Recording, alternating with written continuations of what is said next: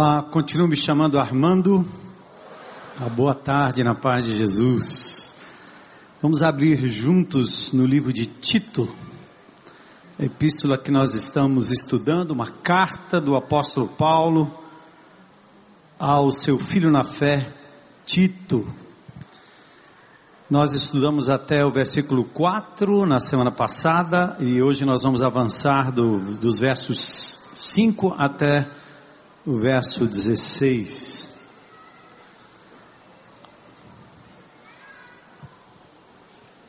Eu quero convidar você, quem quiser e puder ficar em pé, você que está na internet aí pode ficar sentadinho, né? O pessoal da tendinha também. Vamos ler dos versos 1 a 16. Se a gente pega toda a visão do texto, eu vou ler até o verso 4 numa outra versão depois ah, vou ler na nova versão transformadora e depois na nova versão internacional a partir do verso 5. Então, vamos acompanhar juntos aí. Bíblia na mão, tablet, celular, modo avião, só na base da palavra. Deus tem exclusividade agora na nossa mente, no nosso coração e na nossa agenda. Eu, Paulo, escravo de Deus e apóstolo de Jesus Cristo, escrevo esta carta. Fui enviado para fortalecer a fé daqueles que Deus escolheu para ensinar-lhes a verdade que mostra como viver uma vida de devoção. Essa verdade lhes dá a esperança da vida eterna que Deus, aquele que não mente, prometeu antes dos tempos eternos. E agora, no devido tempo, ele revelou esta mensagem que anunciamos a todos. Por ordem de Deus, nosso Salvador, fui encarregado de realizar esse trabalho em favor dele. Escrevo a Tito, meu verdadeiro filho na fé, que compartilhamos. A razão de tê-lo deixado em Creta foi para que você, Tito, pusesse em ordem ah, o que ainda faltava e constituísse presbíteros em cada cidade, como eu o instruí. É preciso que o presbítero seja irrepreensível, marido de uma só mulher, e tenha filhos crentes que não sejam acusados de libertinagem ou de insubmissão por ser encarregado da obra de Deus, é necessário que o bispo seja irrepreensível, não orgulhoso, não briguento, não apegado ao vinho, não violento, nem ávido por lucro desonesto. É preciso, porém, que ele seja hospitaleiro, amigo do bem, sensato, justo, consagrado, tenha domínio próprio. E apegue-se firmemente a mensagem fiel da maneira como foi ensinada, para que seja capaz de encorajar outros pela sã doutrina e de refutar os que se opõem a ela. Pois há muitos insubordinados que não passam de faladores e enganadores, especialmente os do grupo da circuncisão. É necessário que eles sejam silenciados pois estão arruinando famílias inteiras, ensinando coisas que não devem e tudo por ganância. Um dos seus próprios profetas chegou a dizer: cretenses, sempre mentirosos, feras malignas, glutões, preguiçosos. Tal testemunho é verdadeiro. Portanto, repreenda-os severamente, para que sejam sadios na fé e não deem atenção a lendas judaicas, nem a mandamentos de homens que rejeitam a verdade. Para os puros, todas as coisas são puras, mas para os impuros e descrentes, nada é puro. De fato, tanto a mente como a consciência deles estão corrompidas. Eles afirmam que conhecem a Deus, mas por seus atos o negam, são detestáveis desobedientes e desqualificados para qualquer boa obra. Senhor, neste momento nós submetemos a nossa mente, nossa razão, nosso coração, nossas emoções e nossas atenções ao Senhor Jesus Cristo.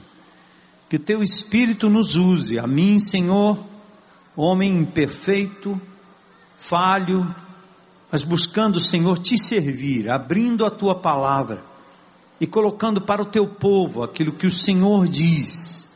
Peço, ó Pai, em nome de Jesus, que este rebanho e as pessoas que vão ouvir essa palavra, onde quer que estejam, possam se abrir para o ministério do Espírito Santo de Deus. Que algo o Senhor possa deixar no coração, mas que acima de tudo haja mudança, mudança de vida, mudança de perspectiva, mudança de comportamento para a honra e glória do teu nome. Preserva a nossa nação, Senhor. Livra-nos, restaura-nos, salva-nos, Senhor nós te pedimos ainda que o Senhor continue purificando a tua igreja, fazendo com que não só nos grandes ajuntamentos, mas nos grupos de relacionamento, haja um renovo, um renovo de graça, de avivamento, de glória, de entrega à tua palavra.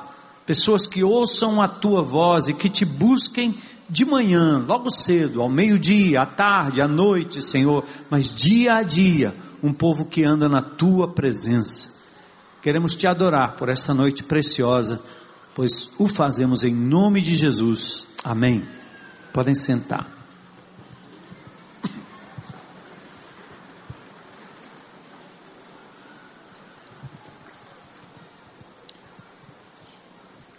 Desafio do apóstolo Paulo para o jovem Tito, seu filho na fé, era fazer com que a igreja de Creta, inserida naquela cultura secular, como nós estamos inseridos agora, que aquela igreja pudesse ser um agente de esperança e de transformação. Um agente ou uma igreja reconhecida pela sua coerência em termos da sua fé, coerência por defender a verdade bíblica e por uma igreja, obviamente, uma característica, aliás, de uma igreja amorosa, segundo o padrão do Senhor Jesus Cristo. Semana passada nós olhamos para os versículos 1 a 4, e no verso 1 do verso 4, se você juntar, Paulo escreve ao seu filho na fé, Tito, e ele dá suas credenciais. Ele trabalha não só sendo um líder, mas estabelecendo uma liderança, como era Tito, incumbindo Tito de estabelecer lideranças por toda a Creta, nas mais de 100 cidades que provavelmente existiam naquela época. Nós vimos também na semana passada uma citação do general H. Norman. Ele diz o seguinte: liderança é a combinação de estratégia e caráter. Mas se você tiver que perder um dos dois, perca a estratégia, mas jamais o caráter. Esse povo, aliás, o nosso povo, nossa nação, está cheia, repleta de pessoas inteligentes, estrategistas, mas sem caráter. Tanto que usam sua inteligência para o mal, para a destruição, para escravizar o povo, porque lhes falta caráter. Paulo está preocupado, por isso ele envia Tito. E Paulo começa falando logo, não das suas credenciais acadêmicas, mas ele diz: Eu sou servo de Jesus Cristo. Eu sou apóstolo, enviado de Jesus Cristo, enviado com uma incumbência. E aqui ele vai declinar agora o perfil desta liderança que deveria ser estabelecida ali em Creta. E chama sua atenção para o seguinte: essas características, elas precisam existir na vida dos líderes. aqueles que têm autoridade sobre o rebanho, autoridade pastoral, episcopal. Mas ela deve ser um alvo para todos nós, indistintamente. Todos temos que buscar este alvo.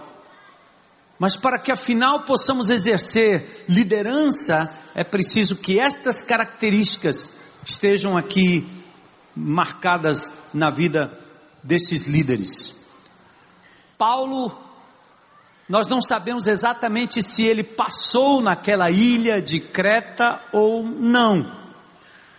Não sabemos direito como o evangelho chegou até lá, mas provavelmente foi através dos cretenses que estavam lá no dia de Pentecoste, quando o Espírito Santo veio sobre aquele grupo e houve aquela manifestação maravilhosa de Atos capítulo 2, e no verso 11, os cretenses estão lá. Aliás, muitas outras nações da África, da Ásia Central, da Ásia Menor, estavam ali representados no dia de Pentecostes, e eles foram responsáveis pelo espalhar da palavra de Deus. Porém, a posição da ilha é tão estratégica que provavelmente Paulo passou em Creta, deixou ali algum fruto do seu ministério numa das suas viagens missionárias, talvez ao retornar da Espanha, em sua viagem de Cesareia a Roma, em Atos 27, 7 e 8. Paulo é o legítimo apóstolo, falamos a semana passada sobre isso porque o verdadeiro apóstolo é aquele que, primeiro, andou com Jesus, viu Jesus pessoalmente. Segundo, foi testemunha da ressurreição de Cristo, testemunha por ter visto o Cristo ressurreto. E em terceiro lugar, foi comissionado pelo próprio Senhor Jesus Cristo. Portanto, o que nós temos hoje no, no reino eclesiástico, não são apóstolos de verdade, ostentam títulos que nunca deveriam ter é, trazido para si, ou reivindicado para si, porque não viram Jesus pessoalmente, não foram testemunhas oculares da ressurreição, e tampouco receberam de Jesus pessoalmente a incumbência de abrir igrejas e, mais do que isso, escrever a Escritura e deixar registrada a palavra de Deus para todos nós. Mas Paulo, então, é um legítimo apóstolo que começou algo em Creta, mas por alguma razão, talvez perseguição, ou talvez por conta do seu foco apostólico, de ir de cidade em cidade, ele teve que deixar a ilha rapidamente, ele não completou a tarefa e por isso ele deixou Tito em Creta, da mesma forma que ele deixou Timóteo em Éfeso.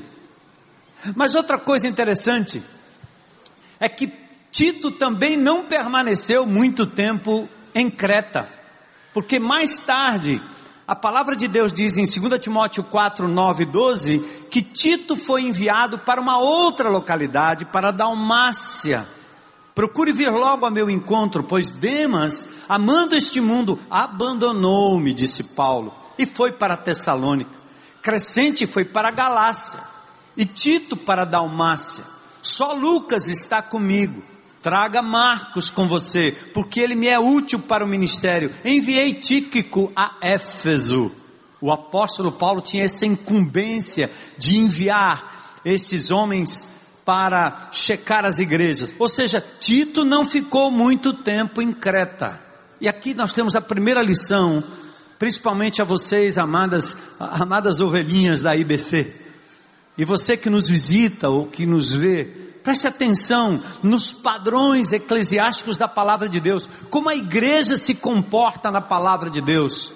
Nós temos vícios religiosos, vícios eclesiásticos, vícios evangélicos, que não têm base nem correspondência na palavra de Deus. Interessante, Jesus, Paulo, Tito, Timóteo, sempre confiaram na presença do Espírito Santo na vida dos crentes e nunca permitiu que esses crentes fossem dependentes ou codependentes de líderes, de pastores, de apóstolos, nem do próprio Senhor Jesus Cristo. Pois há uma dinâmica no corpo de Cristo que parte da responsabilidade de cada um. O apóstolo Paulo passava num local, pregava a palavra de Deus, deixava essa, esse povo com, com o Velho Testamento, alguns rabiscos da sua carta, mas suficiente para que aquela igreja pudesse florescer sozinha. E mais tarde ele enviava um líder para resolver algumas coisas, colocar em ordem algumas coisas. Mas nós temos aprendido, como quase tudo aqui no Brasil, que ninguém se mexe se não tiver um líder, se não tiver um pastor, se não tiver um guru, e nós vamos nos tornando codependentes, como se o Espírito de Deus trabalhasse apenas na liderança. Não foi assim que, que o Senhor pensou a nova aliança, porque no dia de Pentecoste ele distribuiu para mim, para você, para todos ali, jovens, pequenos, grandes, filhos, inteligentes, nem tão inteligentes, letrados, nem tão letrados, socialmente, de várias camadas, o Deus Todo-Poderoso distribuiu o Espírito Santo a cada um.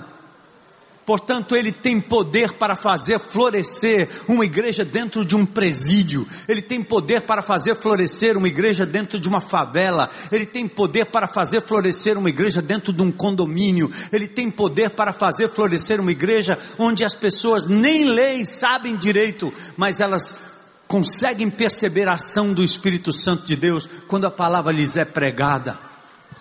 Nós temos que acreditar nisso. Glória a Deus. Isso é para que nós não nos tornemos tão codependentes. Nós temos que aprender a buscar o crescimento espiritual, porque está aí na tua mão, a palavra está no teu coração, está aí na tua mão. Você precisa de ter um parceiro de prestação de contas, mas é uma correspondência igualitária, é uma correspondência em que você abençoa e é abençoado, você ajuda e é ajudado, você ama e é amado, você procura alguém para prestar contas da sua vida e não espera que um apóstolo passe por aí. Jesus fez isso com os discípulos. Qual é a razão de Tito ter sido deixado em Creta? Para que ele pusesse em ordem. O termo aqui é, é, é singular e significativo indica a capacidade de pôr ordem na casa. Ele disse: põe ordem aquilo que falta, porque Paulo deixou coisas para fazer. Eu e você não vamos conseguir completar tudo aquilo que começamos na vida de ninguém, porque é Deus que usa um, outro e outro e outro, como elos numa corrente. Que bobagem a gente achar que nós somos os responsáveis até pela vida dos nossos filhos. Você cria por um tempo, mas divide com o professor, divide com o amiguinho, divide com o vizinho, divide com o parente, divide com a tia, com o vovô, com o primo, com a tia. E, e eles vão aprendendo de todo mundo. Não é só com você. Que engano esse? Então nós nem poderíamos dizer que somos responsáveis, vamos dizer assim, diretamente pela conversão de A, de B ou de C. O Senhor trabalha na vida da pessoa do momento em que ele nasce. O Senhor cerca as pessoas. Nós temos que ter humildade de simplesmente nos colocar à disposição de Deus para fazermos parte da história de alguém por um tempo. E por isso Paulo tinha humildade para dizer: vai lá, completa o que eu não terminei, porque aquele que começa a boa obra e completa é o Senhor Jesus Cristo. Filipenses 1:6. Ele começou algo na sua vida e ele vai terminar. Glória a Deus. vai terminar. E ele disse: aponte, escolha, constitua presbíteros. Interessante que em Atos capítulo 6, a igreja faz parte da escolha. Em Atos capítulo 13, no envio, a igreja faz parte da escolha. Aqui não. Paulo diz: Tito, você vai lá, sob a minha autoridade apostólica, e pode constituir a liderança. É uma incumbência que Tito tinha. Aí ele diz assim: institua presbíteros. E vamos aqui a uma outra coisa esclarecedora para alguns mais novos na fé. Qual a diferença entre pastor, presbítero e bispo? Eu tenho pelo menos dois desses títulos aí, né? Me chamo de pastor, nem precisa. Meu nome é Armando, mas eu tenho bispo no nome, então vou ser promovido qualquer dia. Como é?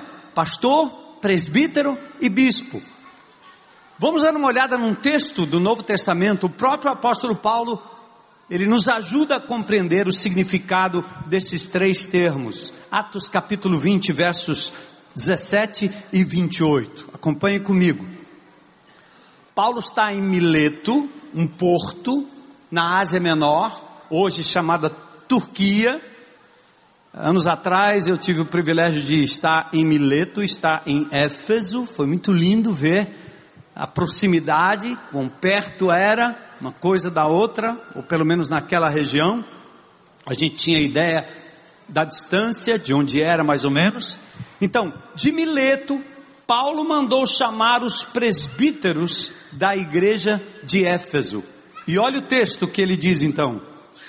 Ele diz assim: Cuidem de vocês mesmos e de todo o rebanho sobre o qual o Espírito Santo os colocou como o que classe?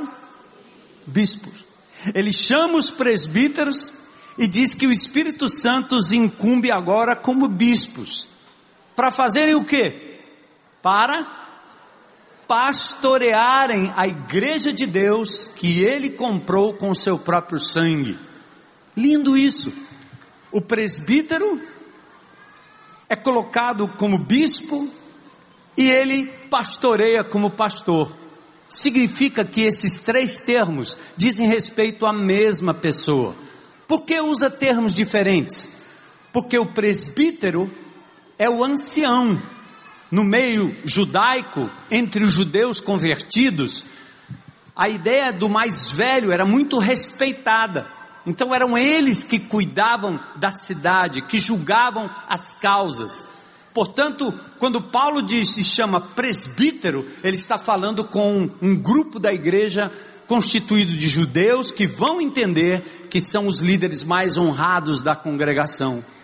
Quando ele fala bispo, episcopos, a palavra grega, quer dizer supervisor, aquele que tem uma supervisão, que é capaz de olhar por cima, olhar longe, não é necessariamente o velho, porque o grego tinha outra ideia, mente sã, corpo sã. Então a ideia de você ser um jovem a partir dos 40 anos de idade, então você agora poderia ser chamado um episcopos, um bispo, na visão da igreja que era convertida, mas não tinha nenhum rastro judaico.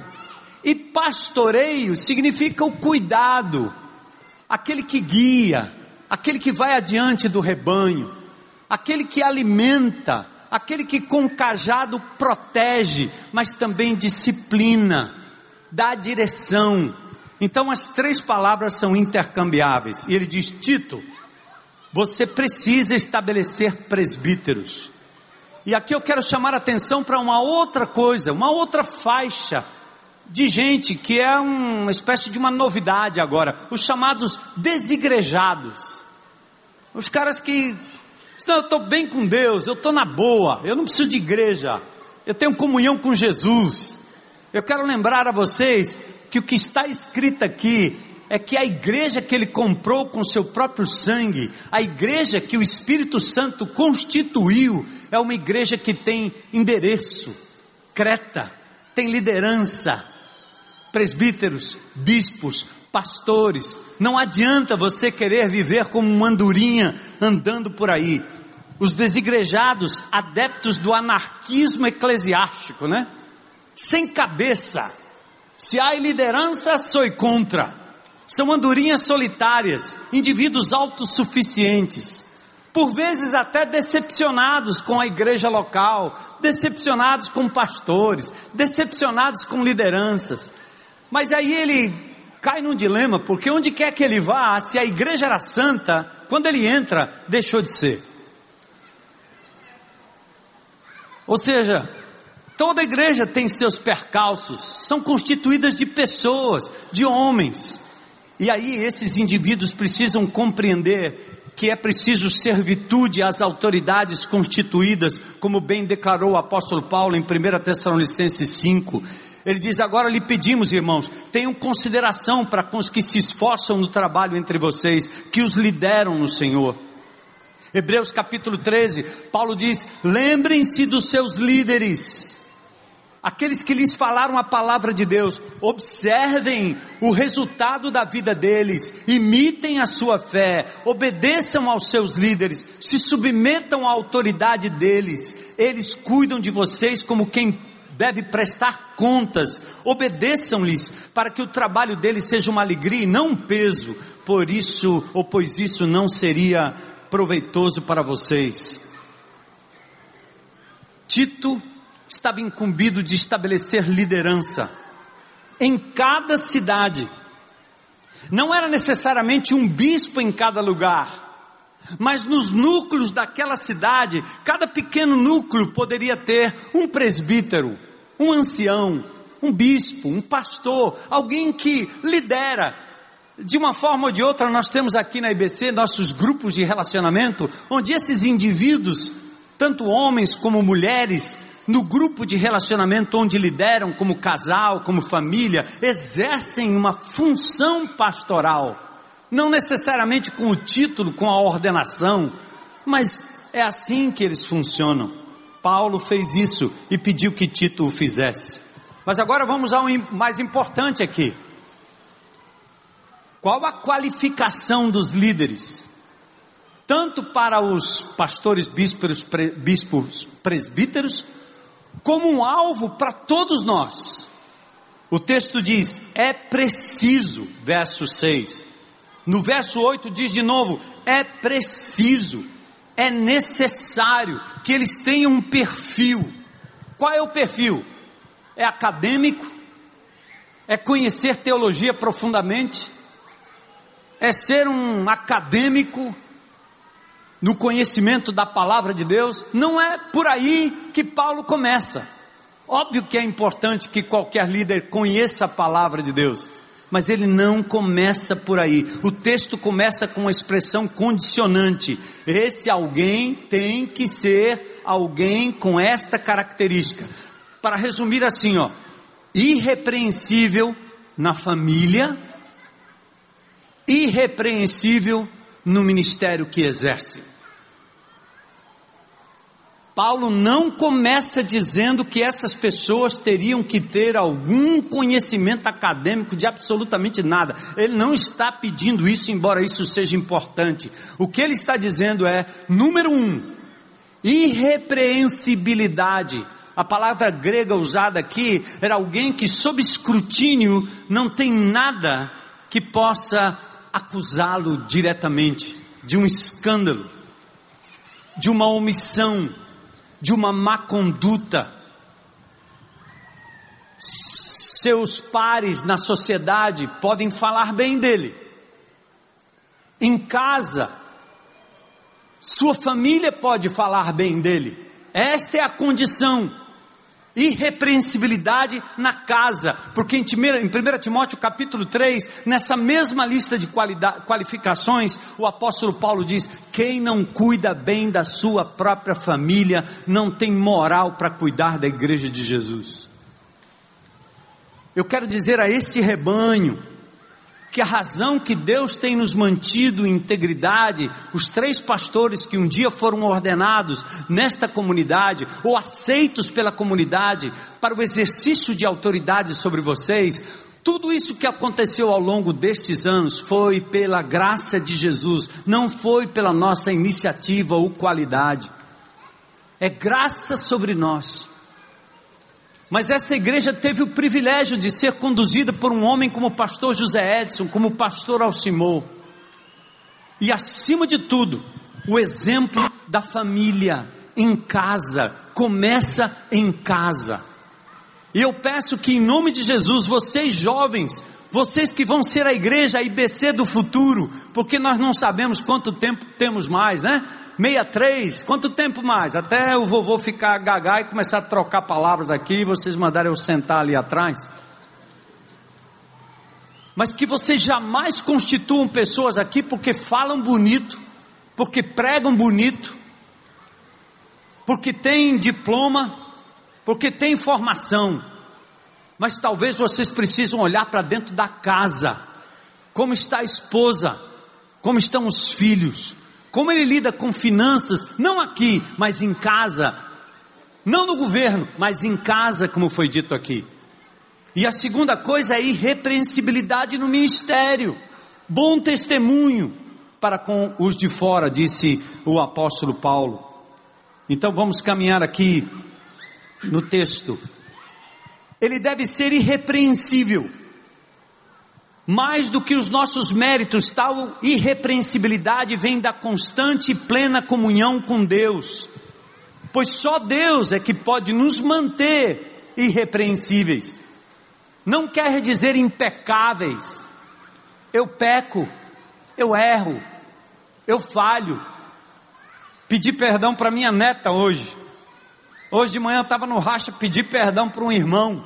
Peço perdão para minha esposa. Porque sou ser humano, vou errar, vou falhar também. Mas irrepreensibilidade é outra coisa. É alguém que tem um testemunho onde ele permanece naquilo como padrão de vida devedor, não cumpridor da sua palavra, sonegador, indivíduo que mente, indivíduo que maltrata a sua casa, seus filhos. Por isso Paulo começa assim, ó, verso 6, ele deve ser marido de uma só mulher. Difícil, né? Esse texto é de difícil interpretação. O que quer dizer isso? Qual é o significado desta palavra, marido de uma só mulher? Bom, será que quer dizer que todo presbítero, bispo, pastor tem que ser casado? Se fosse assim, o solteiro não poderia ser pastor nunca, né não? Talvez não seja bem isso. Mas será que quer dizer que ele deveria ter sido casado só uma vez? Nesse caso, excluiria um pastor que ficou viúvo e casou de novo. Mas para alguns, significa esse texto que o indivíduo que quebra o seu primeiro casamento não deveria exercer função pastoral na igreja de Jesus? Porque mesmo no segundo casamento, onde o indivíduo diz, ah, ele deve ter a chance de recomeçar, e mesmo a esposa tendo falhado com ele, alguns dizem que nesse texto aqui, o indivíduo continua sendo responsável, como nós tratamos alguns casos de aconselhamento aqui na IBC. Se a sua mulher falhou, você é o Adão da história. Se Eva foi o instrumento humano para comer do fruto, induzido pelo inimigo de Deus ou induzida pelo inimigo de Deus, quando Deus vai tratar de quem errou no Éden, ele não chama a mulher, ele diz: Onde você estava, Adão? Você abriu a guarda da sua casa, você deveria estar com sua amada, você é companheiro dela, você foi omisso, ausente. Deus poderia ter dito uma série de coisas, mas o texto é muito simples. Cadê você, Adão? Onde é que você estava? Então, no ministério pastoral, isso passa, num certo sentido, a ser um padrão. Talvez o significado seria: o pastor, o presbítero, o bispo não pode ser polígamo. Ah, é óbvio. Óbvio nada. Nos dias do apóstolo Paulo, lá em Creta, era comum as pessoas terem mais do que uma mulher. Essa regra era necessária porque havia poligamia, inclusive entre os judeus. Justino Mártir fala sobre isso. Flávio Joséfo, um grande historiador, ele escreve sobre isso em Antiguidades, no capítulo 17. Ser fiel à esposa parece ser coerente com esse ensino do apóstolo Paulo. Um homem que é fiel à sua esposa, ele tem uma só mulher, uma só esposa, ele é fiel a ela. Um importante destaque é o casamento hétero, aqui, e o importante destaque é o casamento monogâmico, tal qual o padrão de Gênesis, é para ser o pastor, tal qual o padrão de Deus, Pois tanto na Grécia quanto em Roma, naqueles dias, a poligamia corria solta. E outra coisa, se hoje nós temos na nossa cultura, não só o precedente, mas o estímulo às uniões homoafetivas, e antes que você me chame de qualquer fobia, eu quero dizer que a palavra de Deus distingue claramente entre a pessoa que precisa ser amada, qualquer que seja a sua opção sexual,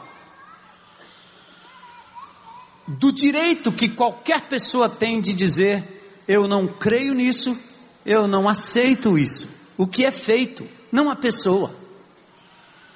Nos dias do apóstolo Paulo, quando ele estava falando à igreja de Creta, você sabia que dos imperadores romanos, dos imperadores que viviam em Roma naqueles dias, a grande maioria era pedófila, vivia com meninos, transando com meninos adolescentes no palácio. Ou seja, era comum. Por isso que Paulo tinha que enfatizar assim: se isso é normal no mundo, aqui não. Se isso é normal no império, aqui não. Uma só mulher. No primeiro século, Suetônio e Tácito constataram que havia uma generalização de matrimônio entre homens. Isso aqui não é novidade, não. Os homens se casavam com homens naqueles dias, porque casamento era um contrato privado. O imperador Nero, lembra de Nero? Que botou fogo em Roma e colocou culpa nos judeus. Ele foi o primeiro imperador romano que se casou com outro homem. Aliás, ele fez isso em três ocasiões. Na primeira delas, com o libertino Pitágoras, ele foi a noiva. Nero era estranho.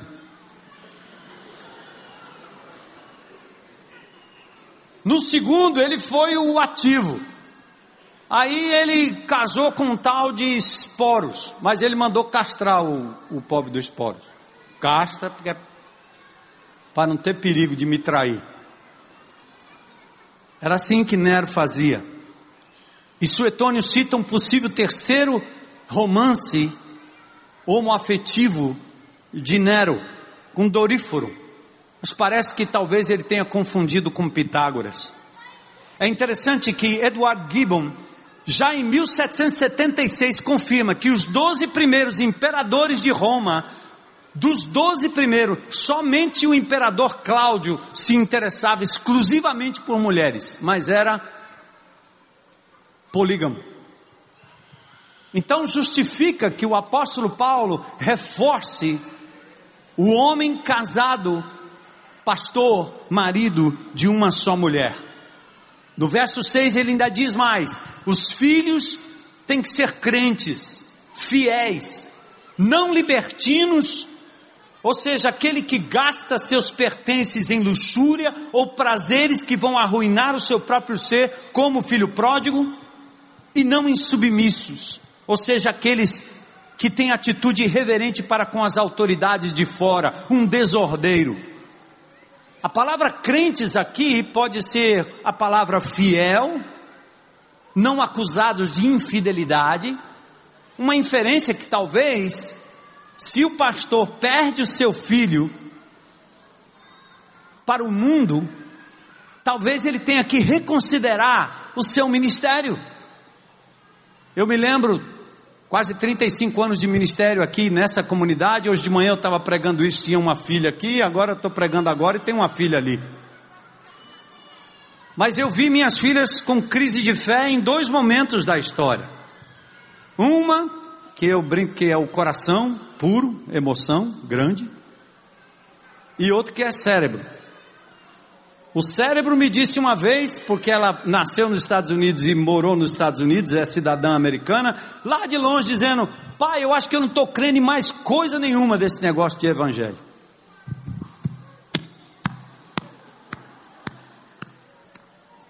Eu olhei para minha mulher naquele dia e disse: Ó, eu vou botar um prazo aqui de um mês ou dois.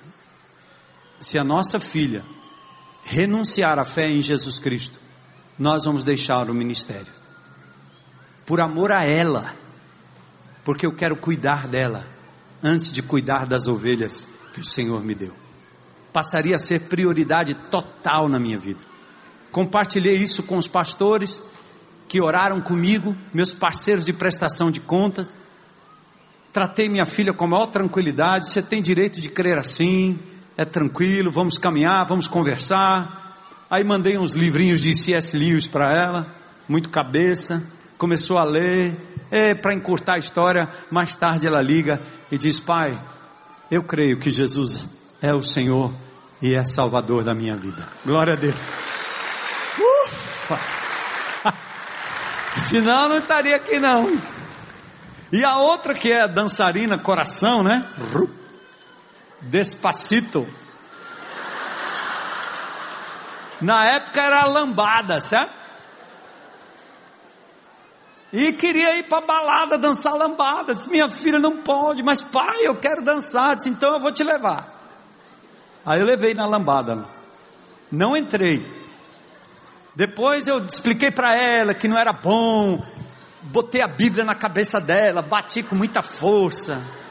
Como a gente costuma fazer, né, papai e mamãe? Mas não entrou no coração. A próxima festa ela disse: Eu quero de novo. Aí eu disse: Observe. Mas além de eu dizer para ela observar, botei o joelho no chão com a minha mulher e disse: Se ela continuar, nós vamos abrir mão do ministério. Porque eu preciso cuidar da minha filha antes de cuidar das ovelhas. Ela voltou de lá dizendo: Pai, eu não aguentei aquilo não. Era muita bebida, muito negócio, muita loucura, e os caras os cara estão querendo é outra coisa. Eu quero é dançar, e os caras querem outra coisa. Não presta não, isso aí não presta não. Então nós vamos dançar no outro canto. Aí eu ia para ela, para ela, assim, ia com ela em algumas umas baladas. Não tem umas baladinhas de crente, né? O cara bota a luz negra. Quando tem casamento, as irmãs bem comportadas, né? Chega lá, parece que toma uma champanhezinha, duas, aí. E os homens ficam assim, daqui a pouco entram também, não é não? Aí eu disse, onde tiver uma festa com o DJ crente do bom, eu tô junto contigo. Aí fui dançar com ela, até que resolveu a parada e deu tudo certo, glória a Deus. Entende isso? Os filhos dos homens de Deus precisam ser fiéis ao Senhor, porque é uma obrigação dele enquanto pai. Se o filho saiu de casa, a responsabilidade não é mais dele. Mas enquanto estiverem dentro de casa, você não vai obrigar, não vai fazer chantagem dizendo: se você me abandonar aqui a fé, eu vou perder o emprego. Porque nós podemos fazer uma chantagem emocional, não podemos não? Nós somos expert nisso. Mas não foi isso que nós fizemos. E foi assim com o pastor Alcimor. Pastor Alcimor perdeu seu filho Daniel para o mundo. Ele chegou aqui nessa igreja e abriu mão do ministério. Nós demos a ele um tempo, quase seis meses, quase um ano, em que ele investiu na vida do menino. Que graças a Deus voltou para Jesus, constituiu família e agora está com os netos aí para a glória de Deus. Aleluia. Então Paulo está dizendo: Tito, toma cuidado. Esse indivíduo, esses pastores, esses líderes, eles devem ter filhos nesse calibre. Aí vem uma listinha do que que o líder não deve ser, a partir do verso 7. Ele diz: por ser encarregado da obra de Deus, um economista, um almoxarife das coisas de Deus, é necessário, no verso 7, ó, ele já usa a palavra bispo é necessário que o bispo seja irrepreensível. Aí ele vai, não orgulhoso, ou seja, não obstinado, não opinioso, não arrogante, aquele indivíduo que não ouve ninguém. Eu tenho um temperamento muito forte, eu sei disso. Tendo a autossuficiência, mas para minha proteção, e por conta exatamente de reconhecer minha fraqueza, eu tenho parceiros de prestação de contas na minha vida, dentro da comunidade e fora dela. Se eu vou comprar uma coisa de uma monta um pouco maior, eu chamo meus amigos, que são meus parceiros. Você acha que eu devo fazer isso? Ore comigo. Me ajuda aqui.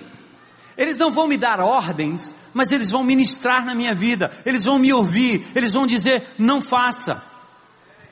Eu me lembro uma vez que nós tínhamos um terreno aqui, e temos ainda um terreno, aliás, hoje não é mais, um terreno que era da IBC e que o Estado desapropriou. E eu fui convidado uma vez para participar de uma reunião, onde uma empreiteira tinha um negócio com o governo para devolver a terra para nós, porque eles não tinham utilizado, e na sequência a empreiteira ia comprar de mim. E eles fizeram todo o arranjo por lá. Eu sentei na mesa, pessoas me aconselharam, pessoas de bem. O negócio era legal, estava tudo certo. Ah, nós íamos ganhar como igreja talvez aí uns, uns três, uns dois, três milhões de reais na época. Porque a igreja, o Estado desapropriou nossa propriedade do Manibura e para usar para uma finalidade nunca usou. Então, pela lei, tinha que voltar para nós. Alguém foi atrás e fez todo o trâmite porque era uma construtora que queria que o Estado devolvesse para nós, negócio casado, dava para a construtora. E eu ganhava, a gente ganhava como igreja aqui, né? 2 milhões, 3 milhões para fazer nossas.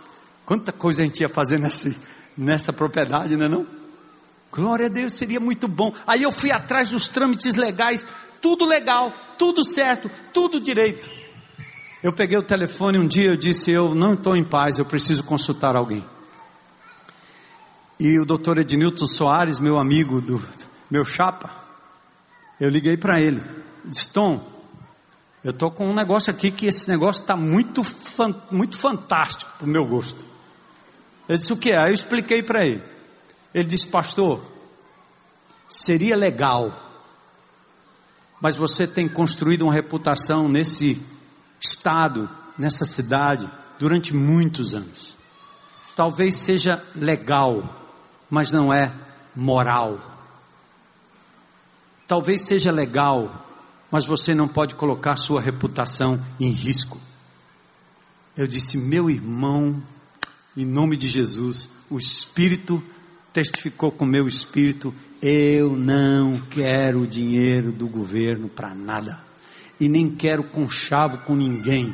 Não sou corretor de imóveis, não vendo nem compro imóveis, como muitos já tentaram comprar um pedaço desse terreno aqui, ali para cima.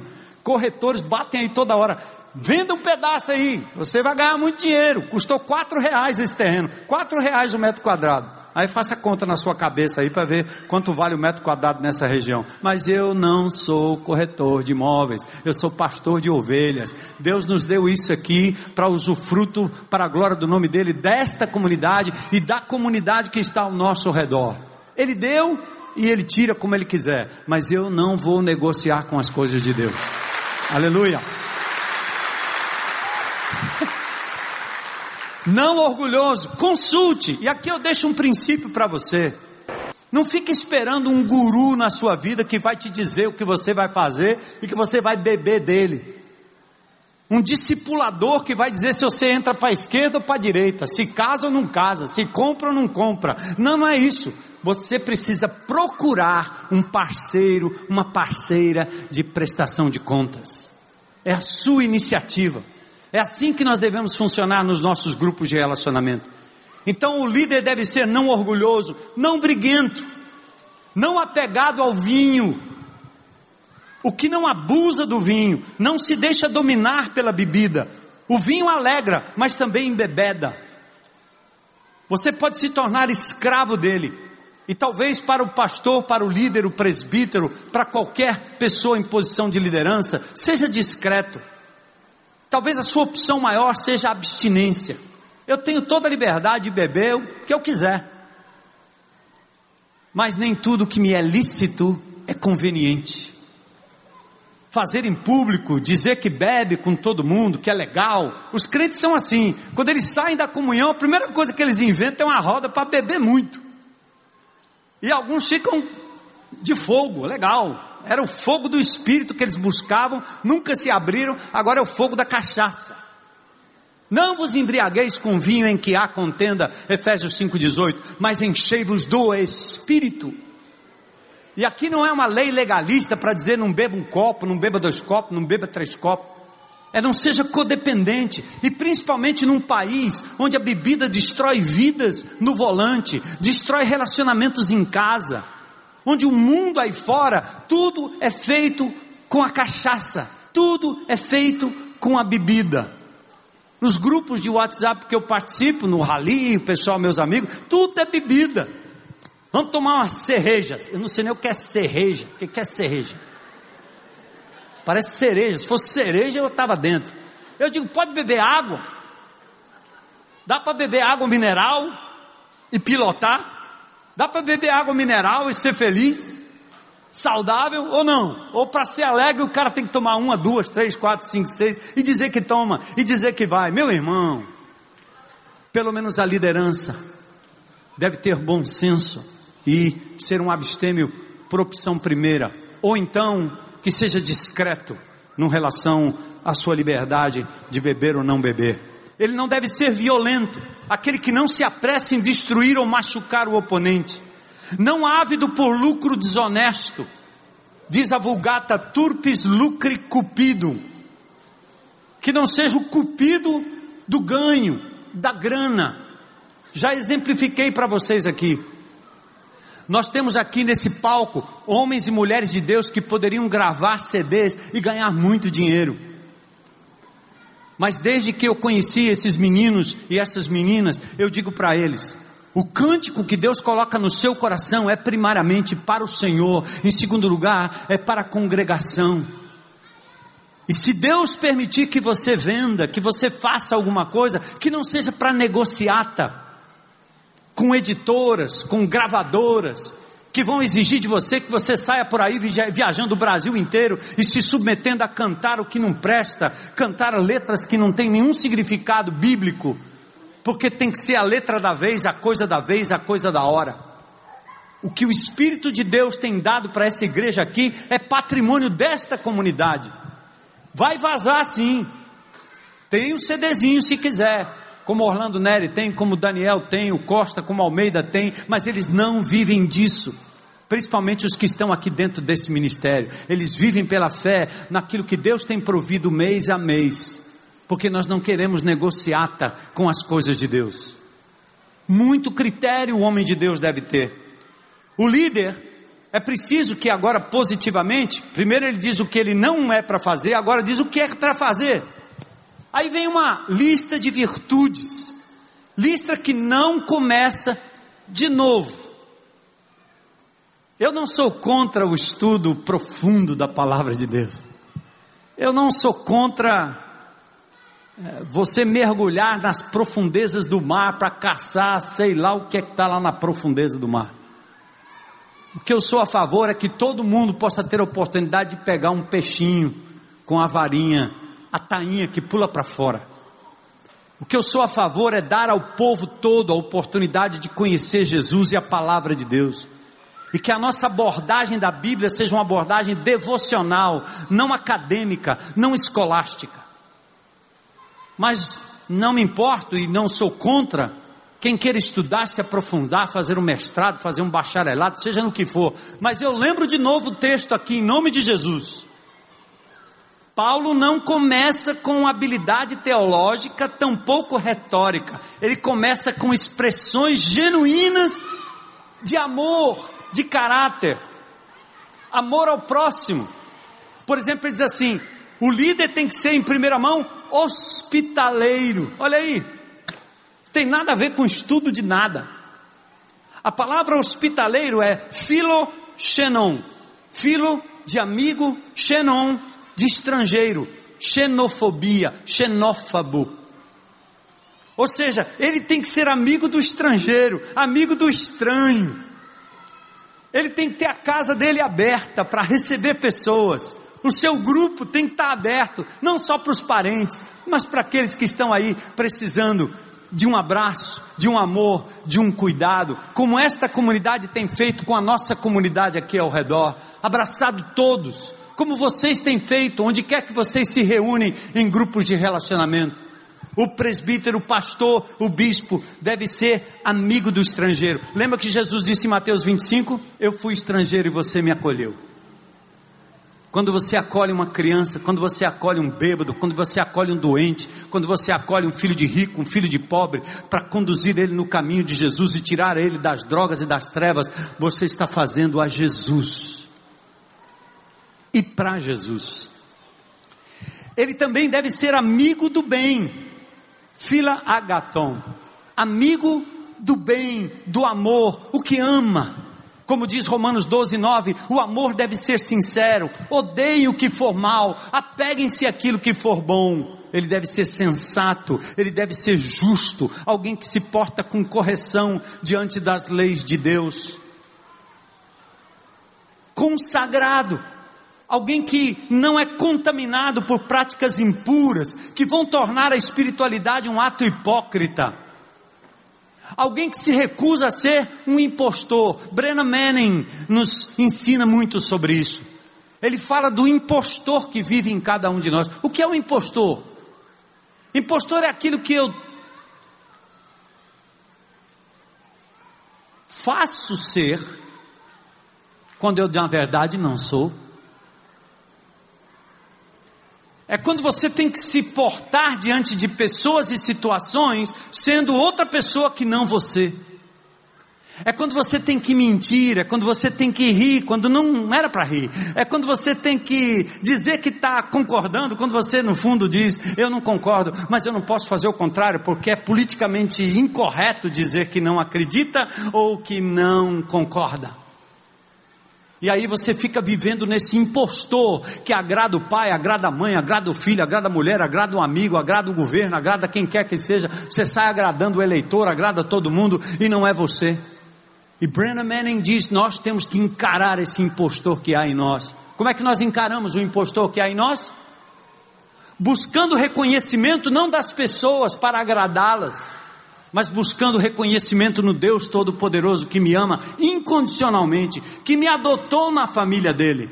Eu sou filho do Rei, eu sou filho do Senhor do universo. Ele me adotou, ele me ama incondicionalmente, e eu não preciso do amor de pessoas para ser feliz. O amor é importante, o carinho é importante, o abraço das pessoas é importante, ou são importantes mas eu preciso estar muito firme e centrado no amor de Deus. É assim que você, mulher, vai sobreviver. Se você esperar para ser feliz o amor do teu marido, como mulher que às vezes tenta segurar o casamento, se transfigurando sexualmente, fazendo loucuras, se enfiando a fazer, se metendo a fazer coisas que são horríveis, pornografias loucas. Por quê? Porque tem que agradar o indivíduo. Ele está com a mente deturpada e agora tem que embarcar. É porque senão eu vou perder o garoto, a garota, e ele se transfigura. Há um momento em que a nossa dignidade tem que ser colocada diante de Deus e entender que você precisa agradar o Senhor, não os amantes, não os amigos, mas o Senhor. O pastor deve ser um indivíduo autêntico em tudo, saber dizer não às pessoas não ter medo de dizer não, de contrariar. Ele deve ser, deve ter domínio próprio. Encerra aqui com o fruto do espírito, capaz de controlar impulsos passionais. Diz o texto que o líder deve fazer algumas coisas, ele deve ser apegado à mensagem fiel, como Tito recebeu de Paulo, capacidade para encorajar pela sã doutrina, verso 9. Gente, olha que lindo isso aqui. Pega comigo esse trecho. Apegue-se firmemente a quê? Mensagem fiel, da maneira como foi ensinada. Olha aqui, por que, que eu devo me, me apegar à mensagem fiel? para que eu seja capaz de quê? Encorajar outros pela. Isso é lindo. A palavra encorajar é a palavra paracleto, estar do lado. Significa que o ensino doutrinário não é uma aula, não é uma coisa acadêmica. É como um pai que anda ao lado do filho, ensina o filho a falar, ensina o filho boas maneiras, mas ele não dá uma aula para ele. Você tem parceiros que vão dar aula para os seus filhos e etc. Mas o que Paulo está dizendo aqui é que a sã doutrina não é algo a ser ensinado academicamente. Não é uma relação mestre-discípulo. Não é uma relação professor-aluno. Não é no âmbito de uma escola bíblica, tampouco no âmbito de uma grande congregação. Mas a doutrina, a sã doutrina, é para ser vivida no relacionamento do dia a dia. É relacional o ensino, é relacional o aprendizado. É quando você anda com seu irmão e pode ajudá-lo a caminhar, como Jesus fez.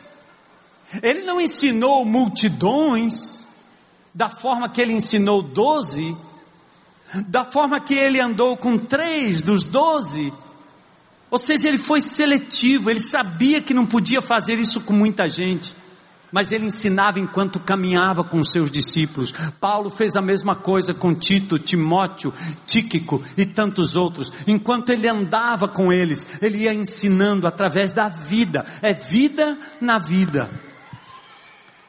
Deve ser apegado à mensagem fiel capacitado para encorajar, capacitado para refutar os oponentes da sã doutrina. Aqui significa um argumento e a própria refutação. Interessante, Orígenes de Alexandria, que escreveu contra Celsus, ele usa exatamente esse texto, e ele diz o seguinte: cristianismo não é um simples, um simples apelo a pessoas não instruídas. Há um momento em que você pode ter e deve ter a capacidade de argumentar. Você é jovem. Não fique crendo num evangelho tão místico, tão estranho, que você não seja capaz de defender este evangelho no meio da universidade e não ser tragado por ele. Quantas mulheres, quantos homens, muitos até casados, entram na universidade e se perdem e vão embora. Por quê? acreditaram numa lição bíblica dada em algum lugar, em algum tempo, que agora não faz mais nenhum sentido para a vida? Como assim? O apóstolo Paulo diz: os líderes, os homens de Deus, as mulheres de Deus, o povo de Deus, deve estar apto para defender a sua fé. E isso vem não só de uma leitura da palavra de Deus, mas de uma correspondência dessa leitura com a vida. Se é como cego, diga: eu era cego, agora vejo. Então mostre para esse povo. Se é para argumentar como o apóstolo Paulo, faça. Paulo conhecia os filósofos como ninguém. E para terminar aqui, dos versos 10 a 16, Paulo diz: Tito, cuidado, você vai enfrentar oposição, não de fora, mas de dentro. Toda igreja, todo grupo de relacionamento, certamente, por uma razão que nós não entendemos, pessoas vão se levantar, pessoas vão tentar, ao invés de empurrar o carro para lá, eles vão empurrar ao contrário. Alguns empurram de lado, não tem nenhum movimento, mas fazem questão de jogar contra a unidade. Criticam aquilo que se é levantado para ajudar os mais simples. Como eu vejo, às vezes, de vez em quando eu ouço alguém falando, ah, o mapa, o mapa, o cara quer jogar fora o mapa, mas na verdade ele quer jogar fora a prerrogativa de ter comunhão com Deus todos os dias através da Sua palavra. Use a palavra que quiser, mas o que nós estamos dizendo é não deixe de considerar que essa palavra de Deus é palavra de Deus para nós, é o WhatsApp divino que você deve olhar essa palavra como um encontro pessoal com Deus todos os dias, priorizado, como a Escritura manda. Então a oposição eterna, ele diz: há muitos aqui que são os líderes insubordinados. Ouçam isso aqui. Vivemos nos dias em que ninguém pode se opor a nada. Tudo é amor, não é não? Esse pastor não ama. Tudo é permitido. Nada pode ser criticado ou refutado. Qualquer opinião oposta ganha a pecha de preconceito. É falta de amor. Paulo diz: repreende o indivíduo que está sendo insubordinado. Porque não é falta de amor. Também não é x-fobia. Não é ser fascista nem autoritário porque este é um jogo de palavras que os indivíduos que querem a anarquia religiosa, a anarquia política, preferem. Como disse em política, é uma tática gramsciana. O cofundador do Partido Comunista Italiano, ele orientava que o poder não poderia ser tomado por armas, tinha que ser nas ideias. E uma maneira de derrotar o argumento contrário é dar logo uma etiqueta e chamar de fascista. O cara estava argumentando e é fascista, está argumentando xenófobo, está é, tá argumentando é homofóbico, está argumentando é atrasado, está argumentando. Ele não consegue nem argumentar com você, porque não tem argumento. Se você disser assim, vamos discutir ideias, ele logo xinga você porque é uma forma de te desqualificar, é fraqueza de cabeça, de mente. E há pessoas assim, Paulo diz: esses são os insubordinados. Tem os caras, inclusive, da circuncisão. Quem são esses? São judeus que entram no meio do corpo de Cristo. E Paulo vem dizendo assim: gente, sabe como é que você aceita Jesus? É pela fé. Você não compra a salvação, é de graça. Ele já pagou o preço, ele já lhe perdoou completamente, ele lhe adotou na família de Deus. Aí começa a surgir os indivíduos no meio dizendo assim: não, mas não é só isso, não. Esse negócio de só pela fé em Jesus não dá, não. Põe um santo no meio, guarda um sábado, faz um, uma mandinga aí qualquer, deixa de comer isso, não coma aquilo. E aí o indivíduo vai suscitando regrinhas. Como eu quero dizer aqui em alto e bom som, porque eu prego aqui ao Senhor Jesus Cristo em primeiro lugar, em segundo lugar, as ovelhas desse rebanho, pelas quais eu sou responsável diante de Deus. Esta comunidade aqui não acredita que um crente em Cristo Jesus possa perder a salvação, porque ela acredita na eficácia do sangue de Jesus. Ele nos adotou e ele não vai nos jogar fora. E se você é filho e se desviar do caminho, você não perde, amigo, porque na boca do inferno o Senhor vai lhe buscar. No motel, no bordel, ele vai lá, ele vai te pegar, ele vai te botar no chão, vai baixar sua sua calcinha e vara em você, vara em mim. Então Paulo tinha que repreender, que aí o indivíduo entra na comunidade, ele vem de uma outra comunidade que eu respeito quem crê assim, mas tem que crer lá. E não entrar no meio do povo de Deus e ficar colocando dúvidas na cabeça de um bebê na fé que ouviu que Jesus Cristo é o único e suficiente Salvador, que os seus pecados foram todos perdoados, passados, presentes e ah, o que eu vou pecar amanhã já está perdoado, já então eu posso continuar pecando. Tente. Se você é filho, brinque. Paulo fala disso em, primeira, em Romanos capítulo 5, no verso 6, ele diz: Não passa isso pela sua cabeça. Eu obedeço a Deus, não porque eu tenho medo de ser punido por Ele, mas eu obedeço por amor a tudo que Ele me fez. E desculpa aí, nós vamos errar mesmo, cara. Então, esses são os insubordinados que Paulo diz tem que refutar. E nós terminamos aqui. São indivíduos corrompidos de mente, de consciência, são hipó hipócritas, porque negam pela vida aquilo que dizem com a boca. E para terminar aqui, verso 11, e a gente fecha.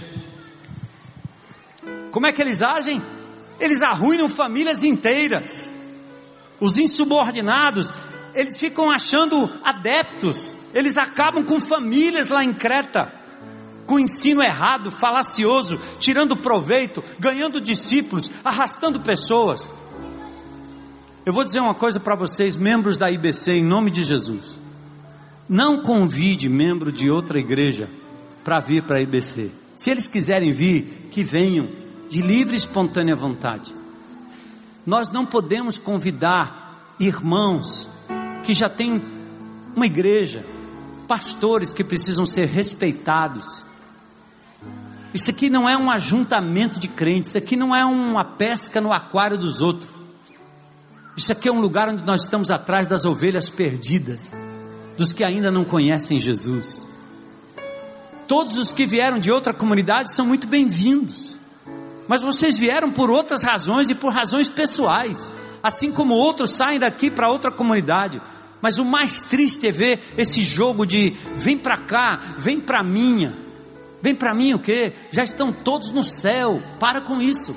Vamos buscar aqueles que estão se perdendo dia a dia. Vamos atrás dos perdidos. Entendem? Se você está aqui é de outra comunidade, corra, dá um beijo no seu pastor. Vá lá, estão precisando de você. Você só fica aqui na IBC se for muito insistente. Porque você nunca ouviu esse pastor aqui de púlpito fazer proselitismo e pescar em aquário dos outros. Nós temos que ter respeito. Essa cidade aqui está montando igrejinha uma do lado da outra, para concorrência. Nós deveríamos estar montando igrejinha no meio das favelas, no meio dos buracos, no meio dos bairros de pobre. Nós deveríamos estar procurando pessoas que precisam de salvação e não atrás de crente para engordar a igreja. Para quê? A fim de quê? Para quê?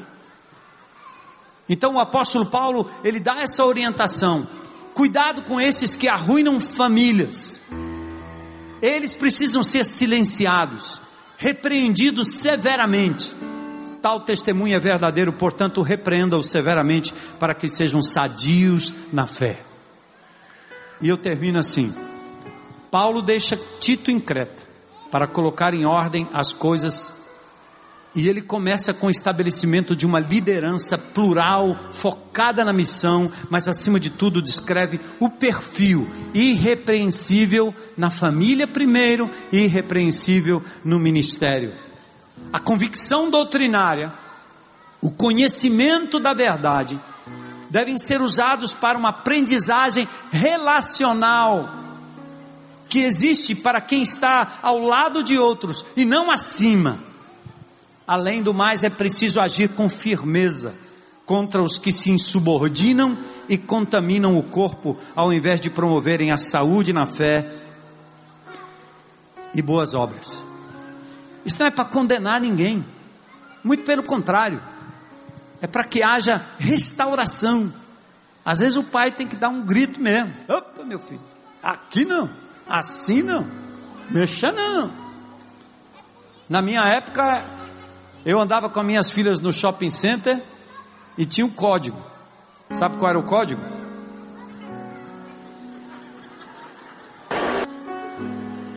Não precisava gritar. Hoje você vê um menino deita no chão e se estribucha. Quando o pai chega perto, ele dá um soco no pai. Ah, eu quero, eu quero, eu quero. Aí xinga o pai de tudo quanto é nome, e a mãe desesperada, o pai desesperado. Na minha época era simples. Andava no shopping, deixava à vontade. Aí quando eu via que tinha alguma coisa errada com esse zoião assim, olhava de longe, só bastava levantar aqui e dizer: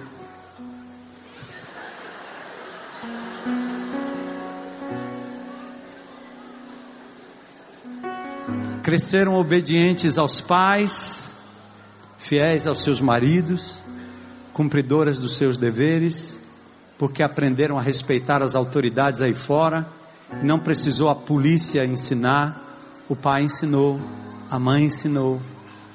Por isso que Paulo está dizendo: a igreja precisa, alguém tem que chamar atenção, alguém tem que repreender, em amor, sim, é a forma de falar em amor, mas isso não retira a repreensão.